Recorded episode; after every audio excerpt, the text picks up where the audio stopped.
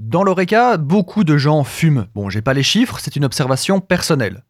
Et un cuisinier qui va se prendre une grosse puff devant son restaurant entre deux services est une image assez banale pour un citadin.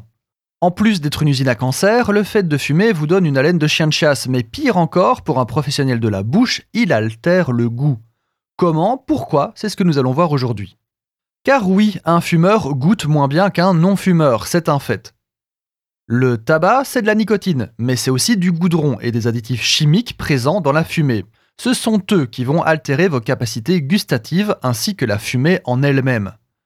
Je cite La fumée du tabac induit un processus inflammatoire. Lorsque vous souffrez d'un rhume, le goût et l'odorat sont momentanément touchés. Cela résulte d'une inflammation des récepteurs au goût et à l'odorat.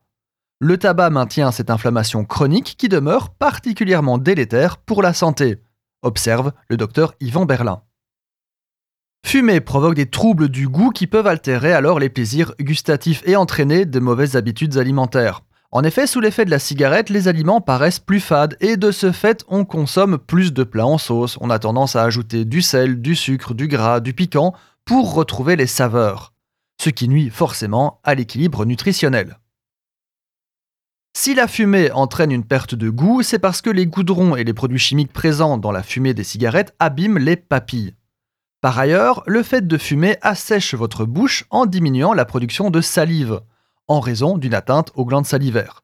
Ce qui se traduit par une diminution de la dissolution des aliments et donc encore une diminution du goût des plats. Mais c'est pas sans espoir. On observe des améliorations dès les premières 48 heures après l'arrêt total du tabac, car les terminaisons nerveuses commencent à repousser. Et en moyenne, après deux semaines, vous avez récupéré goût et odorat d'antan. En moyenne. Hein.